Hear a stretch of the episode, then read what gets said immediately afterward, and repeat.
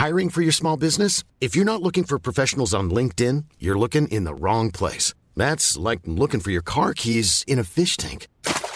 LinkedIn helps you hire professionals you can't find anywhere else, even those who aren't actively searching for a new job but might be open to the perfect role. In a given month, over 70% of LinkedIn users don't even visit other leading job sites. So start looking in the right place. With LinkedIn, you can hire professionals like a professional. Post your free job on linkedin.com slash people today. Heraldo Podcast, un lugar para tus oídos. Necesitamos héroes, porque ya no los hay. Por lo menos no se ven a simple vista. No aparecen en la realidad, solo en las películas de ficción, los cómics y las series. Y en esta era donde confundimos la ficción con la realidad, es importante detenernos a pensar si realmente existen los superhéroes o ya dejaron de existir en este plano como antes los conocíamos. ¿Qué fue de Supercan? ¿A dónde, a dónde, a dónde se fue? Mi héroe adorado, mi gran Supercan. Que en Estados Unidos lo conocían como Underdog. Ustedes ya saben que el hijo de Superman y Louis Lane es bisexual. Sí, Jonathan Samuel Kent, el híbrido de humano y kryptoniano. En fin, es de humanos levantar la cabeza hacia arriba y pedir ayuda superior. Desde que el Homo erectus le creció un poco más el cerebro, esculpimos la figura del superhéroe, el ser nacido de un dios para ser humano, el contenedor de nuestra admiración. Esos semidioses mitológicos están escasos, los buscamos todos los días y muchos sacan ventaja de esta necesidad íntima de mirar hacia arriba. Esto es Guía para el Homo sapiens moderno y yo soy Paco Santamaría. Bienvenido al capítulo 3. Saca tus cómics y tus películas favoritas, que hoy estaremos rodeados de superhéroes y superheroínas. Este episodio está en tus manos y su superpoder depende de ustedes. Así que comenten y compartan todo lo que piensan de este capítulo. Siri, ¿cómo son los superhéroes del siglo XXI? Aquí tienes un podcast que te lo explicará, reproduciendo guía para el Homo sapiens moderno.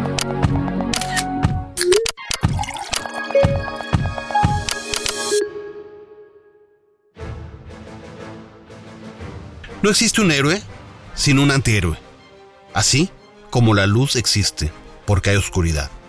Así contamos las historias desde el inicio de todos los tiempos, porque el bien está para combatir el mal. Javier Ibarreche está siempre bien informado y además es comediante, actor, dramaturgo y youtuber. Sus reseñas y análisis de series y películas en TikTok le han valido el título no oficial de El TikToker de las películas. Él nos ayudará a acomodar muy bien las cosas, a no confundir la realidad con la ficción. Su didáctica elemental es tan entendible que hasta yo sabré por qué busco tanto esos superhéroes que no encuentro por ninguna parte. Cuéntame, ¿quién es Javier? ¿Cómo responder eso? pues eh, hago un poco de todo. Eh, soy, bueno, hasta hace poquito era yo maestro de teatro y de, y de análisis de textos en preparatoria y secundaria. Eh, soy TikToker, YouTuber, estandopero, actor de teatro, dramaturgo. En algún momento di clases de matemáticas también. Ahora sí que todo lo que implica hablar frente a un grupo de personas y explicarle cosas o contarle cosas, ahí estoy. A mí me da la impresión de que estás, Javier, en búsqueda de un superhéroe o tú eres un superhéroe. Pues creo que todos aspiramos a ser uno y todos consciente o inconscientemente estamos buscando, buscando a uno. Todos tenemos figuras a las cuales les, les apuntamos y que de algún modo inspiran algo, ¿no? A nivel físico, a nivel anímico, creo que sí. ¿Cuál es tu definición de un superhéroe? Eh, ¿Qué es lo que definiría para ti la identidad de un superhéroe? Creo que em, pensando un poquito como en su, en su origen mitológico, creo que tiene que ver con, con un dios en la tierra o con una especie de semidios.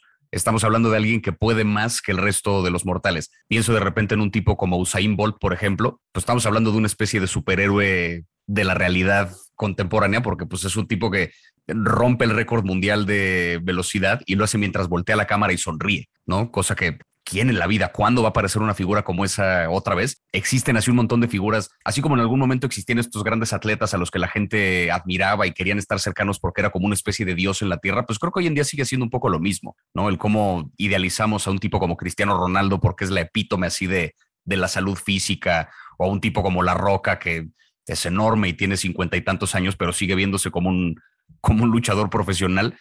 Creo que pensando ahora sí que en el, en el plano de la realidad, pues esos serían como los superhéroes que tenemos hoy en día, ¿no? Celebridades y atletas, que son estas figuras que parecen inalcanzables y que parece que están más allá de, de nuestra realidad, de las posibilidades físicas que tenemos. Entonces, eh, digamos que, que, un superhéroe viene siendo como un dios o un semidios. Yo creo que sí. ¿Y un antihéroe? Un antihéroe, eso pensando ahora sí que un poco en el, en el plano de lo narrativo, porque he hecho un par de análisis así en mi, en mi canal de YouTube justamente acerca de eso. En, en el mundo de las historias, creo que un antihéroe es o bien un ser que es, ¿cómo decirlo? Tiene virtudes eh, que van más allá del ordinario, es decir, son muy inteligentes, muy fuertes, muy rápidos, ahora sí que son más hábiles en algo que el resto de nosotros, pero que usan esas habilidades para un fin egoísta, o una persona que, un, ¿cómo decirlo? Un, personaje que consigue, que consigue un bien, pero por motivación egoístas, ¿no? Pienso un poco en la, de la figura de Deadpool, ¿no? Que pues la primera historia de Deadpool que vimos en el cine, pues estamos hablando de un tipo que acabó con todo un cártel de tráfico de personas, pero lo estaba haciendo porque él quería volver a verse guapo. Le daba igual a quien le estaba salvando la vida, es un tipo que fue y mató a quien tuvo que matar, nomás porque quería recuperar su cara de Ryan Reynolds. Pues es una motivación bastante egoísta, pero en el proceso terminó siendo una acción muy buena. O pienso en una figura como Walter White en Breaking Bad, que es un antihéroe en tanto que es un tipo que muy inteligente, virtuoso en ese sentido, porque es el gran genio de la química, el gran genio de los negocios, pero lo está haciendo todo cada vez por una motivación más egoísta, que es colocarse él en la cima de un imperio. Entonces es una especie de héroe trágico, pero se le acerca más al antihéroe porque, pues por eso, ¿no? O ahora sí que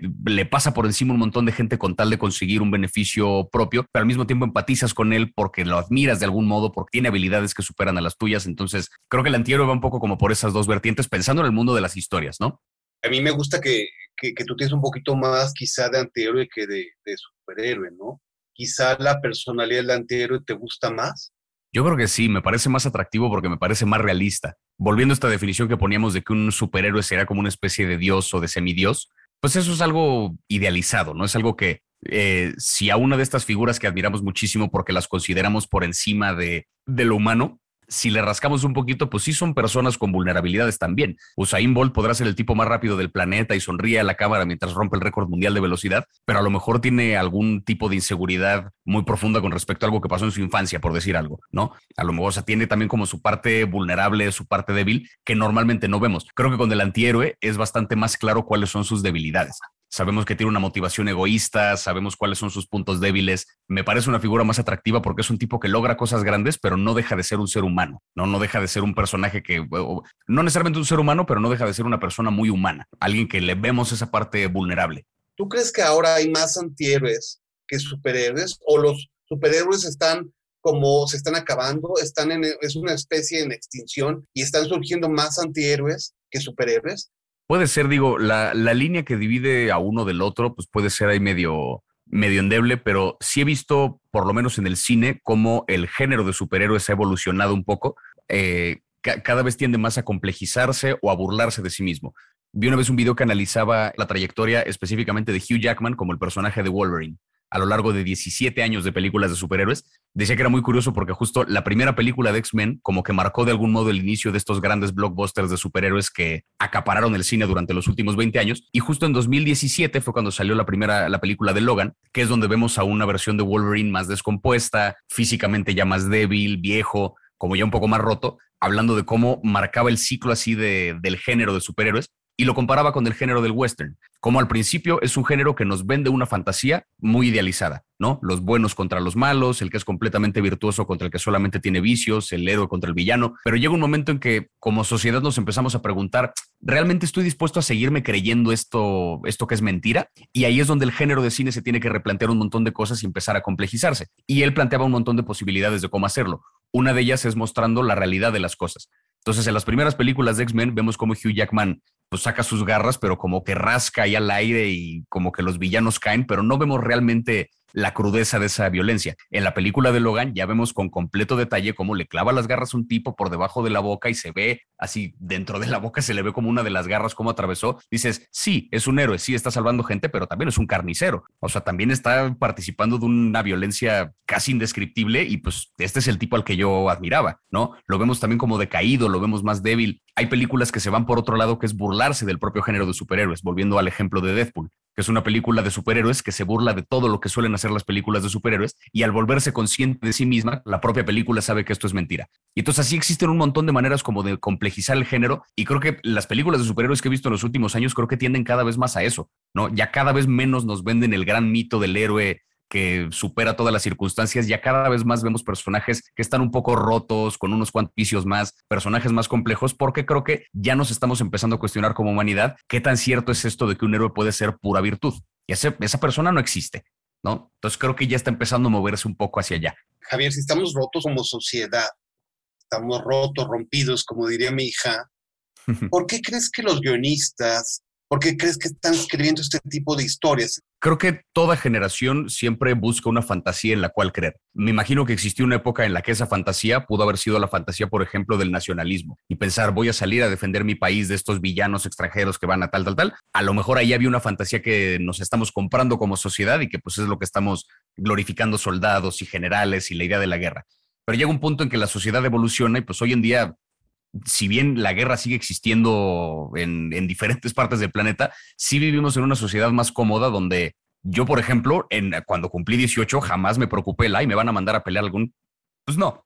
O sea, como que eso ya no era, ya no era una preocupación que había de por medio, porque la sociedad ha cambiado de mil maneras diferentes, pero siempre tenemos que aspirar hacia alguna fantasía. Lo veo con los géneros de cine, ¿no? En su momento el western era como el género que más, que más acaparaba las salas de cine porque era la fantasía del vaquero y del forajido y como eh, cosas que de hecho veo mucho en, el género de superhéroes hoy en día, pero pues el western era una fantasía que se vendía en algún momento. El género policíaco, una fantasía que se vendía en otro momento, ¿no? Tuvo ahí como la ciencia ficción de repente su apogeo en algún momento del siglo pasado y llevamos ahora sí que lo que va del siglo XXI, pues prácticamente 20 años donde el género de superhéroes es el género que ha dominado las taquillas y las salas de cine en, en todo el planeta, porque es una fantasía que como que creo que necesitamos de algún modo, pero creo que sí tiene una parte maquiavélica en tanto a cuál es el fin, sobre todo económico, de estas películas. Yo leía hace poquito que la primera película de Iron Man que salió, eh, salió justamente porque eh, Marvel como tal, pues no era un estudio de cine consolidado, todavía no se vendía a Disney y los derechos de muchos de sus personajes importantes los tenían otros estudios. No, Spider-Man tenía Sony, eh, Fox tenía los X-Men,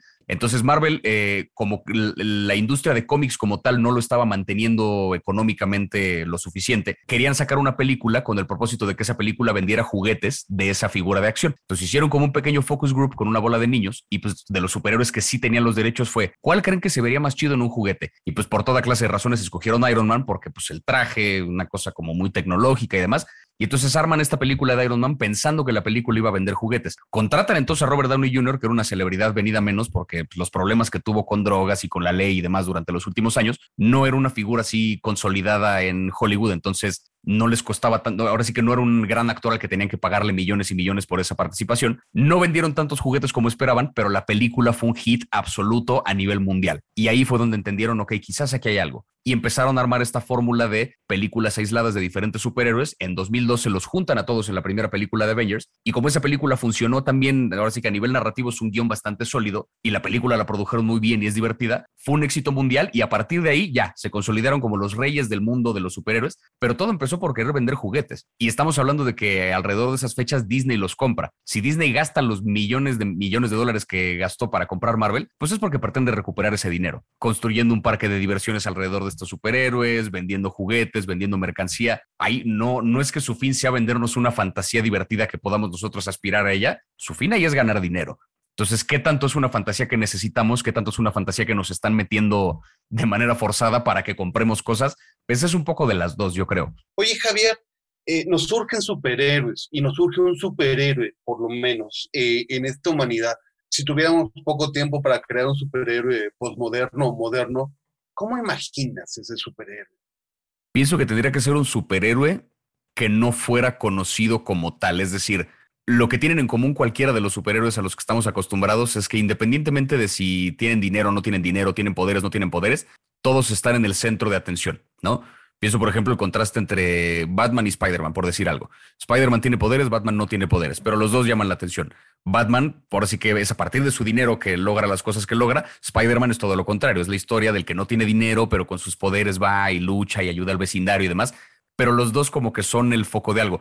Pensando cómo hoy en día... Eh, veía un video hace poco que, que, explicaba un poco la idea de contracultura, ¿no? Y de cómo durante el siglo XX vimos muchos movimientos de contracultura, pensando justamente en gente que abogaba por una bola de derechos que antes no existían, ¿no? Los derechos civiles, por ejemplo, en Estados Unidos, pues era un movimiento de contracultura de un grupo de gente que estaban exigiendo exigiendo justicia histórica y exigiendo que se repararon un montón de cosas que habían sido dañadas durante varios siglos. Ahí estás hablando de una contracultura poderosa. Pero hoy en día, ante cualquier idea, ante cualquier eh, ideología, tú tomas una postura y esas dos posturas al final se convierten en contenido que puedes consumir en redes. Si yo estoy a favor de X tema o en contra de X tema, los dos vamos a estar manifestando esa postura en videos y se va a publicar en Facebook y en TikTok y en cosas. Todo es parte de un solo gran como catálogo de contenido que se puede consumir en redes. Entonces, ¿dónde queda realmente la contracultura en el siglo XXI? Lo que este video sugería, ahora sí que no sé qué tan cierto no sea, es que la única verdadera forma de contracultura hoy en día es hacer algo significativo y no mostrárselo a nadie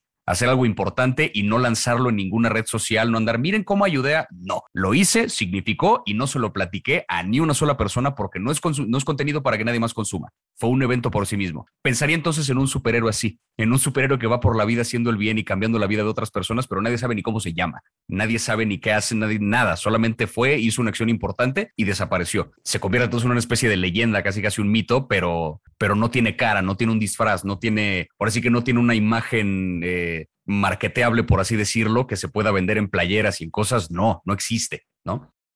¿Hacia dónde vamos? ¿Hacia dónde vamos? Ahorita es incierto porque si bien ya llevamos, digamos, 20 años de, contenido importante, blockbuster, taquillero de superhéroes, lo cierto es que el género como tal empezó a volverse parte de la cultura pop y de la cultura general a partir de hace como unos 13 años quizá. O sea, pienso, te digo, este parteaguas de la primera película de Iron Man. Y pensando que los ciclos de los géneros de cine suelen ser de alrededor de 20 años, pues estamos un poquito más allá del punto medio. Todavía es poco claro ver para dónde se va a mover eh, todo este tipo de, de contenido. Sí es cierto que los cómics, que en su momento eran un, un, contenido que estaba pensado para niños y adolescentes, hoy en día el mayor público que los consume son adultos, ¿no? Porque estamos pensando justamente en las generaciones que hace 20, 30 años leían cómics y que hoy en día siguen haciéndolo. Creo que es algo que es importante saber al respecto, por lo menos, porque es parte de la cultura general y son figuras a las que, por lo menos, aunque nosotros no seamos fans, conocemos a alguien que sí lo es. Veía un especial de comedia de este estandopero que se llama Mark Maron, donde él eh, en algún momento dice un chiste, Iron Man, Jesús, ¿cuál es la diferencia realmente? Y entra un poquito más en el tema y él planteaba, pensemos en esto, piensen en el fanatismo que hay alrededor de, una figura como la de Jesucristo, pensando justamente en la gente que es como muy creyente. Dice, todo esto a partir de haber leído un libro. Dice, los cómics, estamos hablando de gente que consumía por lo menos alrededor de cuatro títulos diferentes por semana, alrededor de un periodo de 40 años. ¿Me estás diciendo que no van a querer al mismo nivel en un personaje como Iron Man que la gente que leyó un solo libro en Jesús? Y,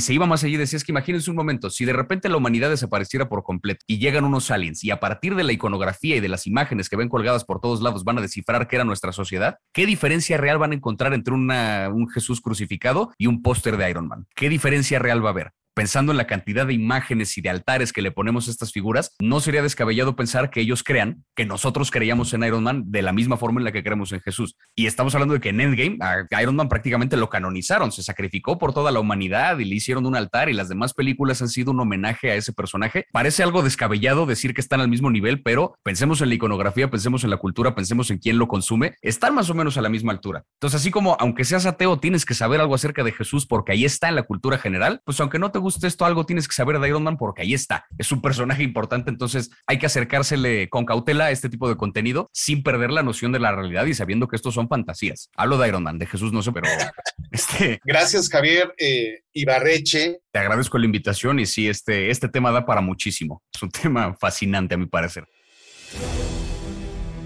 Apenas conocí a Bernardo Paso Olivieri cuando lo entrevisté. Tan solo de verlo me di cuenta que es oscuro me refiero a esa oscuridad de superhéroe de una ciudad gótica, como la de Bruce Wayne. En esta civilización moderna, en donde los buenos son los malos y los malos buenos, cuesta salpicarse la ficción de los cómics, pues nos inundan los falsos superhéroes. Él es Bernardo, director de copy e historia en Hyperbear Games y Confitrion, el programa de internet y cultura pop Spam.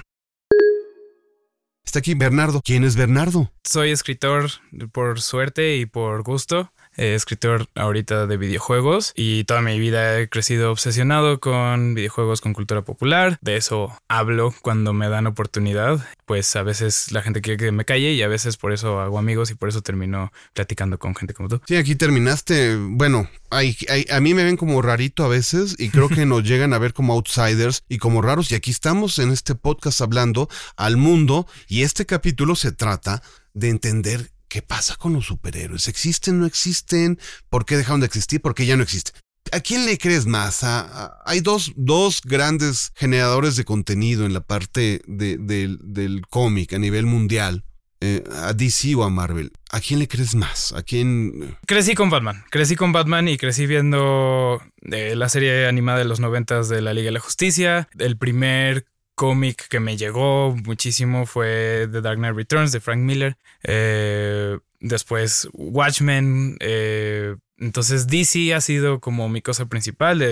mi superhéroe ideológico eh, favorito es la Flecha Verde, que es un es una versión de Iron Man comunista, podría decir. ¿Cómo es que te metiste tanto en entender o en querer entender la vida de los cómics? ¿Qué- ¿Cuántos Sí. años tenías? ¿Dónde estabas? Ya estaba grande, ya, ya había, eh, o sea, bueno, grande. Eh, eh, era secundaria, no sé qué año específicamente, pero me acuerdo que no tenía nadie con quien ver la película de Batman Begins y no sabía tanto de superhéroes excepto por las caricaturas que veía hasta entonces. Y, y me acuerdo como salir del cine vuelto loco, pero a mí me movió el imperativo moral y que se trata de una película en la cual eh, fuera de el villano que tiene su plan de hacer unos químicos eh, hay un villano más grande que lo que quiere hacer es curar los males de la sociedad. Y el héroe principal Batman o sea se la pasa toda la película este desmantelando la corrupción de la ciudad. Y esas cosas me movieron un montón y me, me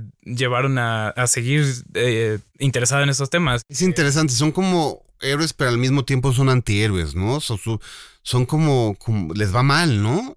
Sí, o sea, eh, eh, creo que eso es lo que hace un, un superhéroe bueno eh, y que a la gente le llama mucho la atención, es que siempre están luchando con algo, o sea, yendo a Marvel, o sea, por eso Spider-Man es el más popular de esos, porque nunca le está yendo bien a Peter Parker. No tiene cómo pagar la renta. No lo pelan las mujeres, ¿no? Y, y con Batman es el, su conflicto es más interno, ¿no? Tiene todo el dinero del mundo, pero no, no tiene... Está vacío. Está, vacío, no está tiene amor en su vida, ¿no?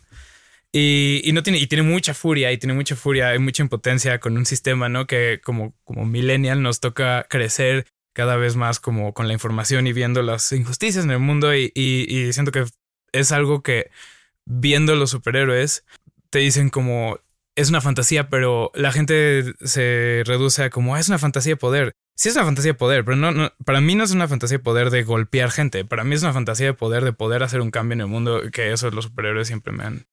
Hablábamos, eh, ¿a quién le vas? ¿A DC o a Marvel? Aquí no hay de otra, ¿no? Sí, tengo que escoger a DC. Porque DC, las historias de DC, eh, las historias principales que me han movido, eh, los, las novelas gráficas que me han movido, eh, The Dark Knight Returns, muy similar a, la como después de ver Batman Begins, eh, me empecé a adentrar y veo igual, son historias en las cuales Batman de- desmantela como un sistema corrupto. Este, después Watchmen, que Alan Moore en su momento, el cómic original, critica eh, el imperialismo americano, la guerra de Vietnam, los crímenes cometidos. Qué curiosos son anti-establishment, ¿no? Siento que se ha mantenido me así, ¿no? suena, me suena, algo me suena con la realidad que estamos viviendo, ¿no? Pues mucho. Yo creo que siempre han sido los cómics un reflejo. eh, siento que. Y eso no quisiera quitarle a Marvel de su lado. Eh, estaba leyendo justo en el camino citas de cosas que pensamos que son muy modernas, porque hay gente, fans. Generación X que de- critican los cómics de que, oh, ya se hicieron muy sociales. Los cómics siempre fueron muy sociales. Stan Lee, este, en los cómics de La Pantera Negra, o sea, mete los movimientos de discriminación racial y él siempre fue muy. O hablan de los clásicos, quizá, a lo mejor hasta de los griegos, ¿no? Muchas veces. No, pues, ah, eh, y en eso, eso me regresa a DC, porque DC me fascina que todos los superhéroes están un poco. eh, son los mitos modernos y están basados en los mitos clásicos griegos, ¿no? O sea, Flash, eh, el Flash original con su casco con unas alitas, es, o sea, es Hermes, ¿no?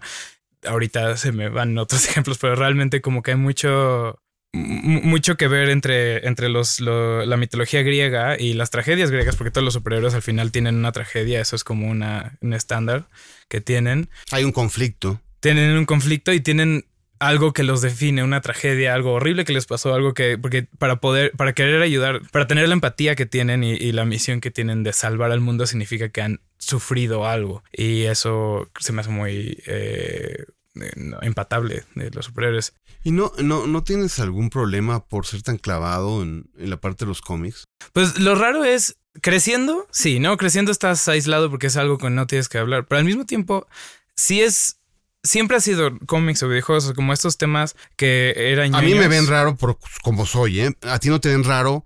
Sí, siempre me han dicho el raro, ¿no? Pero al mismo tiempo siempre he hecho amigos por eso, ¿no? Porque alguien va a estar clavado en una cosa de estas cosas de la cultura. Cuando, cuando, más bien creo que lo raro viene de estar tan apasionado de O sea, cualquier yo soy tema. raro porque me gustan los raros. Como tú sí me explico un poco, no- nos estamos metiendo muy densos. Pero yo soy raro porque me encanta la gente rara como tú y porque me apasiona lo que a ti te apasiona. Pero al final eh, ya eh, grandes empresas de entretenimiento le están entrando a la parte del cómic, aunque sea hipermodernidad o muy moderno ese producto, ¿no? Está hecho como para las masas, ¿no? Y yo creo que todo, toda la cultura pop tiene un trasfondo y toda la cultura pop está hecha, ¿no? O sea, yo no sé, yo trabajo en una empresa de videojuegos, ¿no? Y, Y te pagan por escribir de... y me, me pagan por escribir videojuegos y hacen unos Yo quiero un productos. trabajo así. No, es, es la verdad, estoy muy agradecido. Y hacen productos que se sienten comerciales, pero dentro de una película, de un cómic, hay artistas, hay escritores y están sacando su corazón, ¿no? Eh, y están sacando todas sus referencias y todo lo que con lo que crecieron. Y tu vida más allá, porque le, le pediste como que fuera tu novia, tu novia, eh, en, un, en un marco teórico, digamos, de, eh, envuelto en un cómic, ¿no? Cuéntame un poquito de esto. Eh, pues eh, eh, fue una locura porque pues eh, era uno de mis... Muy, una, una locura dramatizada. Hiring for your small business? If you're not looking for professionals on LinkedIn, you're looking in the wrong place. That's like looking for your car keys in a fish tank.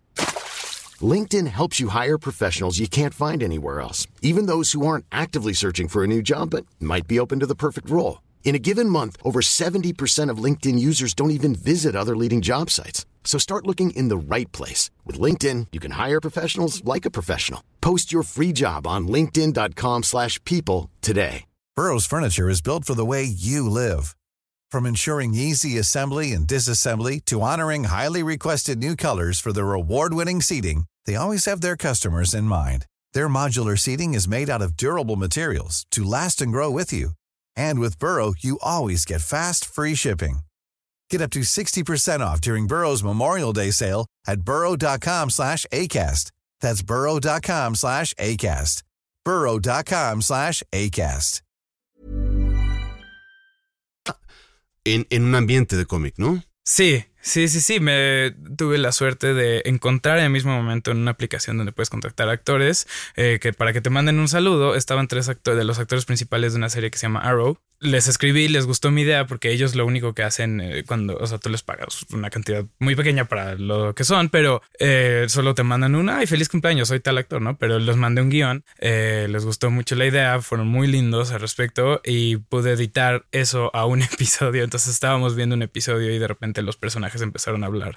O sea, le produciste, o sea, le escribiste un guion producido y actuado por actores reales de una historia de cómic, digamos. Sí, sí, sí, con, con, eh, con superhéroes de, de Green Arrow y, y, pues fue una sorpresa que no, Y, y vaya, nunca se pudo haber con todo imaginado. respeto, tuvo un orgasmo, junto contigo de, de, en la parte del cómic, ¿no? Pues sí, se. O sea, al principio estaba atónida, ¿no? Porque como esto, esto es algo fuera de, de nosotros. Y pues lo bueno Y es te que. dijo que sí. Me dijo que sí y la boda será en Y marzo. Te voy a hacer una pregunta y no la tenía planeada. ¿Qué te gusta más, la ficción del cómic o la realidad que estamos viviendo? Uh, bueno, pues es que en la ficción del cómic puedes arreglar los problemas con un solo malo a la vez. Ah, no, nada es más bonito que la realidad, ¿no? O sea, eh, la realidad está llena de todo, está llena del arte y está llena de la vida. Eh, creo que eh, no quisiera vivir en Ciudad Gótica en mi vida y dices, bueno, pero hay mucho crimen y corrupción en la Ciudad de México. Sí, pero no me, no me va a venir un payaso loco a, a echarme gas eh, cada dos semanas, ¿no? Entonces, pues sí, prefiero vivir aquí, aunque ojalá eh, hubiera personajes, ¿no? Como en los cómics, ¿no? O sea, que eso es, eso es como lo que el sueño, ¿no? Tener superhéroes en vida real. ¿Qué héroes de Marvel o DC es más realista?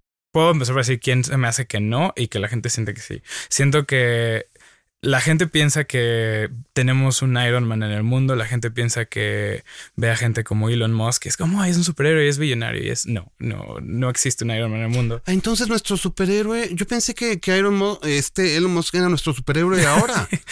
o el de Amazon, este, este. Jeff Bezos. Jeff Bezos era No, nuestro- no. no, Eh, no son nuestros superhéroes actuales. Y eso es, lo, eso es lo único, esa es la parte y ahí que platicábamos, ¿no? De, Slim no es nuestro superhéroe en México. Creo, creo que. O sea, Jeff Bezos es un perfecto Lex Luthor, ¿no? Hasta, bueno, y, y no por es un ser. antagonista más que es un, un superhéroe. No, no, no, no por despechar a, a las personas con calvicie, pero pues. ¿Y Elon Musk qué sería? Pues Elon Musk sé que. O sea, porque él es un ñoño, él, él se proyecta y eso le gusta a mucha gente. No es nuestro, no es Iron Man. Era mi, sí, ya me destruiste mi guion. No es, no es Iron Man del siglo XXI. Pues esta es la cosa. Iron Man, eh, en aunque sea en la película de Marvel, eh, Iron Man, ¿qué lo hace un superhéroe? Su traje, no, ¿qué lo hace un superhéroe? Que él se hace rico este, con una empresa de, que vende armas y en el mundo que ve el daño que está haciendo con esta empresa, eh, cambia su giro, ¿no? Y decide como poder sacrificar tal vez sus futuras ganancias por algo. Decir anunciar proyectos que van a salvar a la humanidad, entre comillas, pero no hacer nada tú realmente, porque pues tenemos unos coches eléctricos y ya no tenemos este naves gratis hacia el O sea, un psiquiatra, un psicólogo probablemente sea más un superhéroe que, que Elon Musk, por ejemplo. Sí, ok, un superhéroe en el mundo real, este... eh, ah, se me fue su nombre, el, el capitán ya retirado de la um, fuerza de bomberos aquí en México. Ah, el super, sí, el tuitero. Sí, sí. ¿Qué eh, hace cuál? O sea, son personas, sí, un, un buen doctor, un buen, eso es, es un superhéroe. Hubo, cuando empezó la moda bien de superhéroes en Estados Unidos, hubo como esta cosa, eh, y ha de seguir en algunos pueblos, como que gente se viste de superhéroes y van, van a restaurantes a agarrar comida, a repartírselos a las personas. Hoy en día creo que es más fácil hacerlo sin vestirte de superhéroe. Ya no te respondí la pregunta del superhéroe más realista porque creo que justo lo que hacen los superhéroes lo que son es que pues no son tan realistas, Pero, pero, dime, ¿cuál, ¿cuál consideras tú que es el superhéroe más realista? por sus vivencias Peter Parker, ¿no? Eh, es, es, es Bueno, Spider-Man, ¿no? Spider-Man, ajá. Tengo Eh, una pregunta para ti. ¿Por qué no hay superhéroes gordos o sí los hay? Hay muy pocos. Creo que esa es parte del, del ya la parte más problemática, ¿no? Que, que han ido cambiando últimamente, pero que siempre tenían, o sea, que atraían al ser algo como muy de nicho y a ser muy chiquito y entonces eh, era algo predominantemente masculino, predominantemente como ok, tenemos que apelar a cosas y, y- y la imperativa es, tienen que ser estos cuerpos perfectos en personas. ¿Y por qué Batman no mata? Pues esa es, de las cosas que más me apela de Batman, porque la cosa que Batman dice es, si mato, estoy rompiendo una regla más, ya estoy, ya estoy rompiendo leyes, ya estoy yendo contra el sistema, pero en el momento que mato estoy decidiendo que todo viene, o sea, que yo decido las reglas del mundo, ¿no? Y, y como que algo frustrante a veces viendo cómics de superhéroes es como justo esta regla de Batman de no matar en las historias de Batman, si hubiera matado al guasón, entonces se salvarían cientos de vidas. Pero al mismo tiempo, si Batman decide quién le toca matar y quién no, nada más es un señor rico con fuerza que decide controlar el mundo, ¿no? Y entonces es esa coherencia moral de varios superiores eh, que eh, Batman principalmente la tiene, pues hace que puedas como mirar hacia ellos y ver algo que seguir, no sé. Oye, eh, ¿se puede ser su- superhéroe sin luchar? Yo creo que eso es como el ideal. Eh, en los mejores, mucha gente me dice, pero ¿cuál es el punto, por ejemplo, de Superman? No me dicen, pero Superman es muy chafa porque lo único que hace es va y pelea. Pero los- en mis cómics favoritos de Superman, Superman eh, en la, la fortaleza de la, la soledad, eh, tiene un laboratorio donde está investigando cómo curar el cáncer, donde está investigando como diferentes cosas para ayudar a la sociedad, ¿no? En, en The Dark Knight Rises, eh, Batman y también en, los, en las películas de Iron Man están tratando de encontrar una solución este, para energía sustentable, verde, que yo creo que eso es como la misión final, ¿no?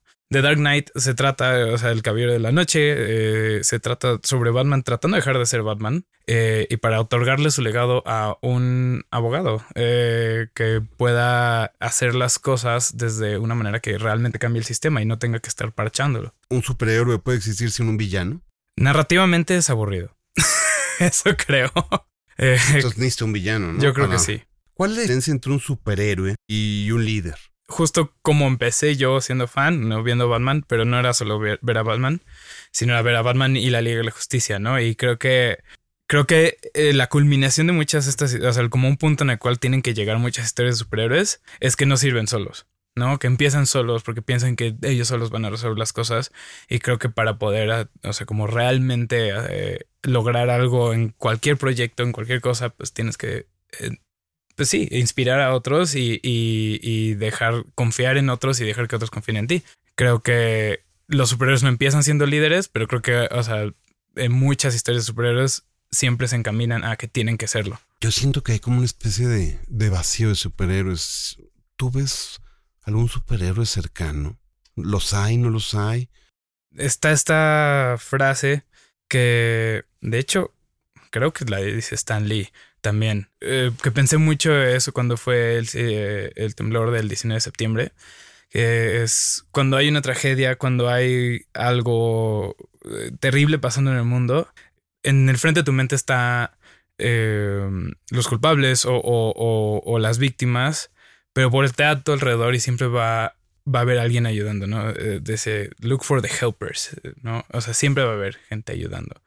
Y, y yo creo que estamos rodeados, yo creo que estamos rodeados de personas que están haciendo cosas en todo. ¿Qué le dirías a la gente para sobrevivir si es que existen los superhéroes o si es que no existen los superhéroes?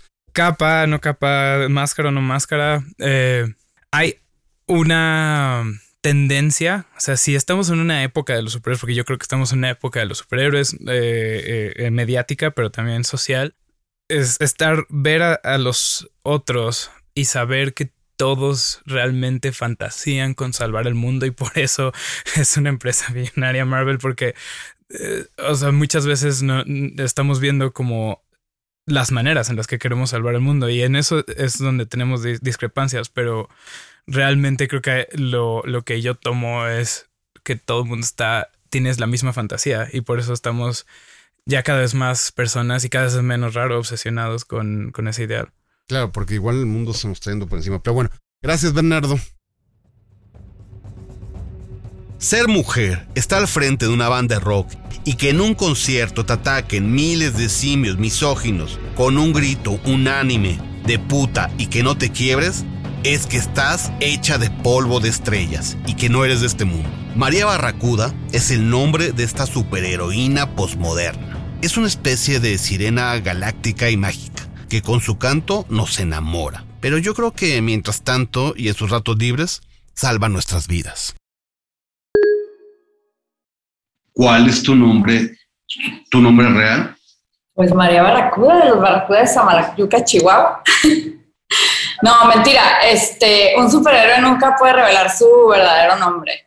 Aunque sí, mucha gente sabe, porque pues nunca falta, ¿no? Pero, pero justo María Barracuda, ya que mencionamos lo de los superhéroes, eh, María Barracuda es como de aquellas heroínas ochenteras, mm, sí, sí es ochenteras, ¿no? La, tipo Lola la trailera, este, Toña Machetes, que eran como nuestras superheroínas mexicanas, ¿no? Que eran como estos compuestos de palabras de nombre de mujer con alguna actividad, este, pues como no muy femenina, ¿no? Entonces, como que agarré por eso yo este, este nombre. ¿Qué, qué nos puedes decir de las heroínas, de las mujeres, no? ¿Cómo sobreviven ahora?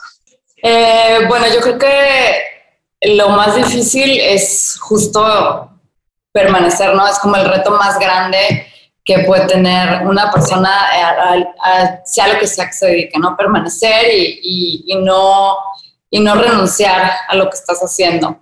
Eh, un, un superhéroe yo creo que nace precisamente de la polarización de, perspectivas. Por ejemplo, cuando tú eres de, yo contra ellos o, ellos contra nosotros. Eh, esta polarización de perspectivas es lo que hace ya sea un superhéroe o un supervillano, ¿no? Porque son como las dos, como los dos polos opuestos que se enfrentan.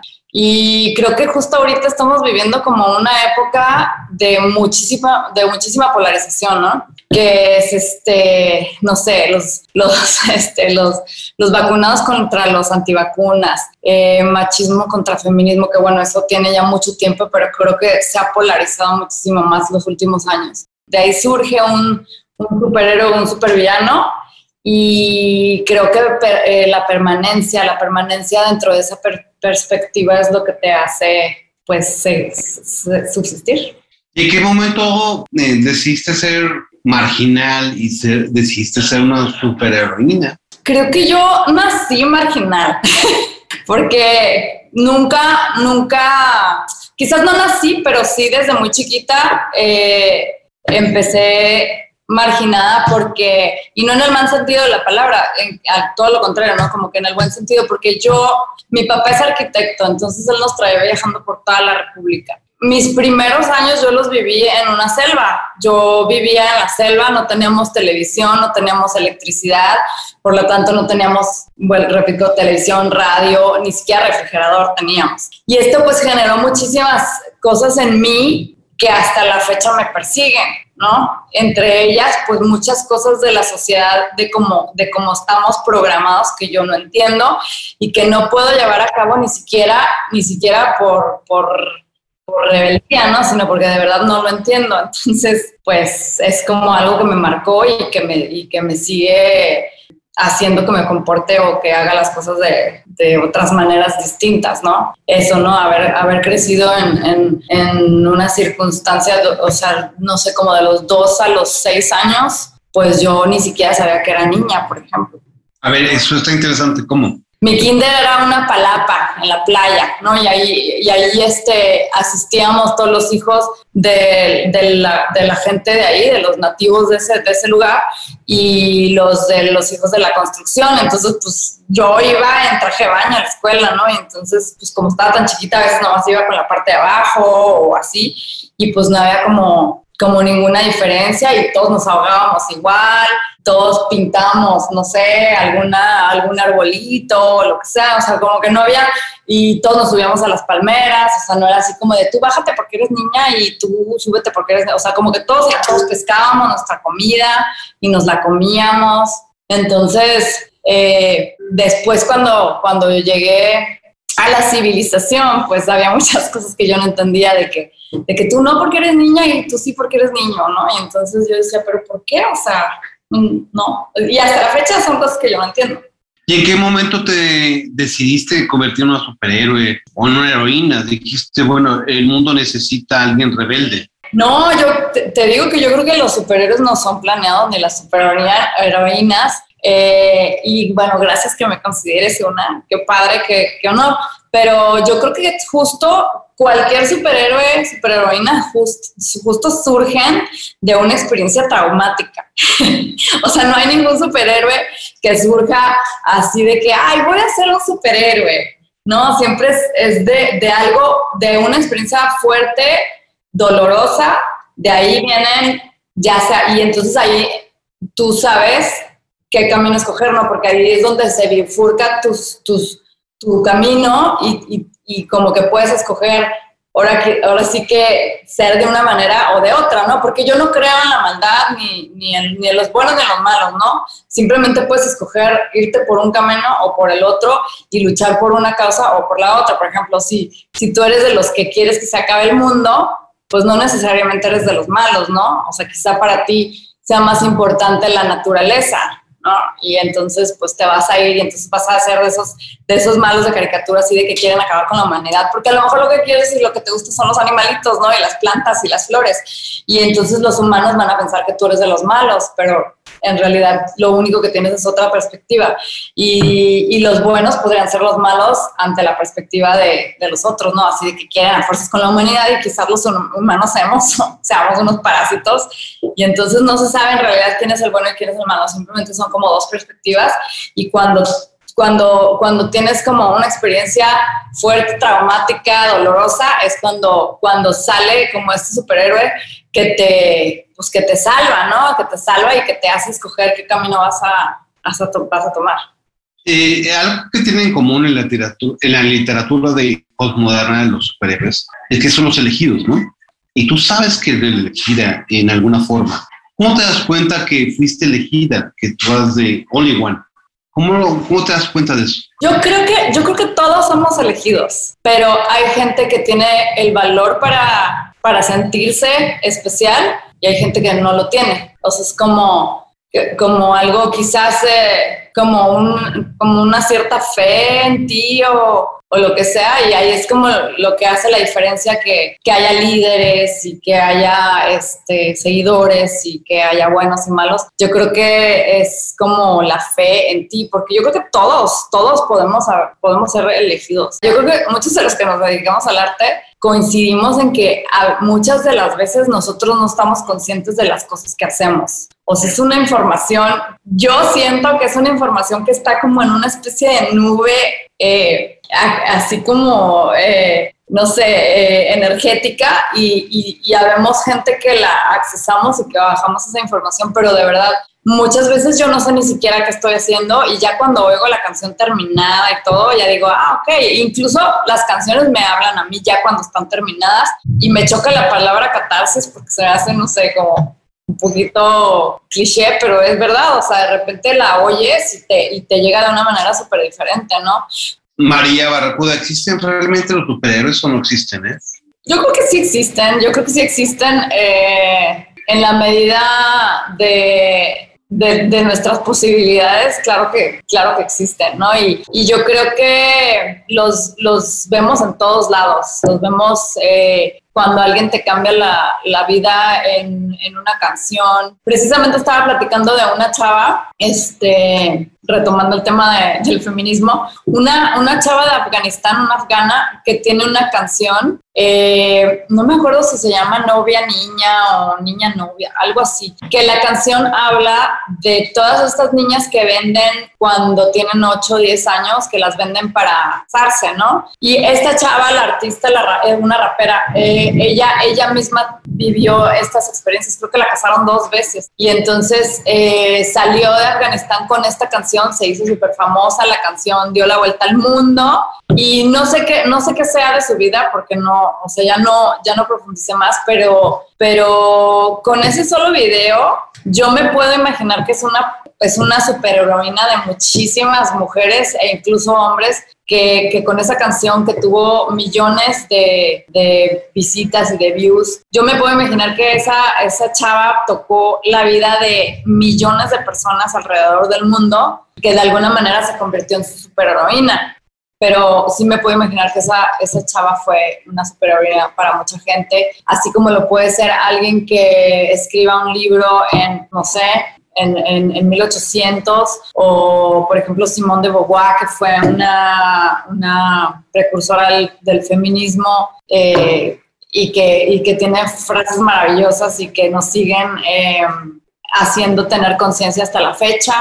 Eh, películas que ves, o sea, como que hay información buena e información diferente en todos lados, ¿no? Y, y bueno, pues el que la recibe, si está preparado para recibirla, pues la recibirá y el que no, no. Tú eres una superheroína postmoderna mexicana, ¿eh? Al final, ese personaje, ¿quién lo habrá inventado? Pues ya, yo creo que soy el resultado de la casualidad y del destino, porque yo sí creo en el destino. O sea, yo creo que hay una combinación. Yo no creo que sea tan fácil como decir, yo hago mi destino, porque eh, como que estás... Eh, como que está supeditado a muchísimas cosas de, del azar.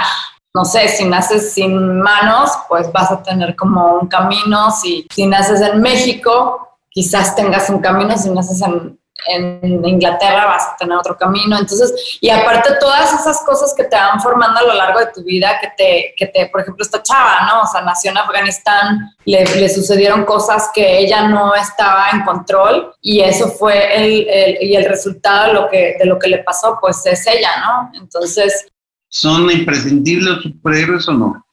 Hace como no sé, como seis años o siete años vi una, un, un como documental de un chavo que se llama Kumare. No sé si, si, si lo hayas visto tú. Yo llegué por casualidad a ese. Era un cineasta de origen eh, hindú, bueno, no hindú, o sea, de la India, pues, porque hindú es otra cosa, pero de, de, la India, o sea, sus, de su abuela para arriba eran de la India y, este, y él ya era totalmente americano gringo, ¿no? Y, este, y el vato hacía comerciales de, no sé, de, de, marcas y, cine. Y entonces el güey, pues como que tuvo una crisis existencial y se dedicó a buscar gurús uh, en el mundo, ¿no? Y entonces eh, se dio cuenta que todos los gurús para él eran un fraude.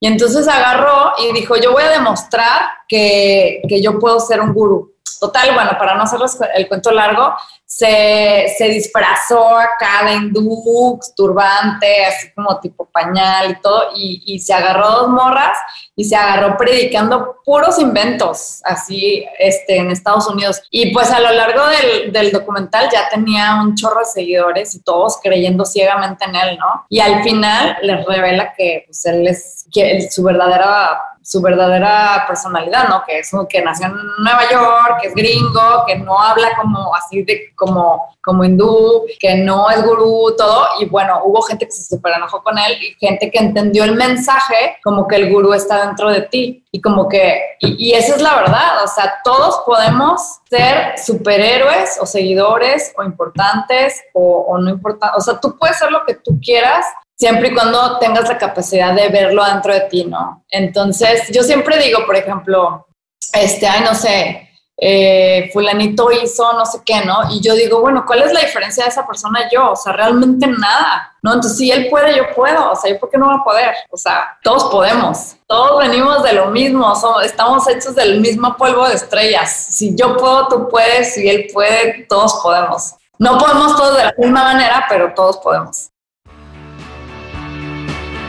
Al final, la narrativa de los superhéroes occidentales viene de la mitología clásica griega. Pero un momento, ¿saben qué? Pienso que los griegos se inspiraron en los superhéroes de a pie, los que tenían a su lado, en sus madres, sus padres, sus abuelos o aquellos admirables maestros. Mitos geniales y constantes que se convirtieron en legendarios. Quizá los que los cuidaban en sus barrios, esos héroes anónimos que de alguna manera u otra salvaron sus vidas, mientras que inspiraron unos cuantos a luchar por lo que realmente vale la pena. Esos seres superiores, extraordinarios, que son abnegados cuando tienen que serlo, pero sin presumirle nada a nadie, siempre en silencio y de forma anónima. Son esos protagonistas que muchas veces olvidamos por admirar a los equivocados. Todos podemos ser superhéroes si tan solo lo intentamos, como diría David Bowie. Podemos vencerlos, solo por un día. Podemos ser héroes, solo por un día. O podemos ser héroes por los siglos de los siglos. Gracias por escuchar este capítulo de Guía para el Homo sapiens moderno. ¿Qué sectas conoces? ¿Has estado involucrado en alguna? Los escuchamos la siguiente. Soy Paco Santamaría y mi vida digital está en arroba Paco Santamaría en Twitter Paco Santama en Instagram. Ahí me encuentran día y noche.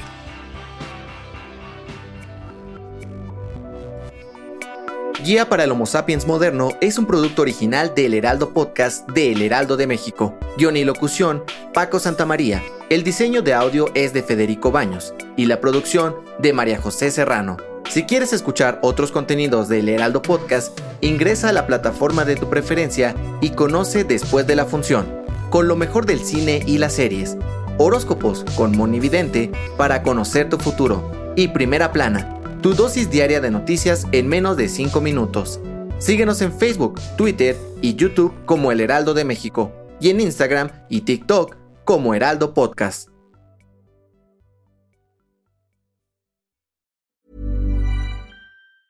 Planning for your next trip?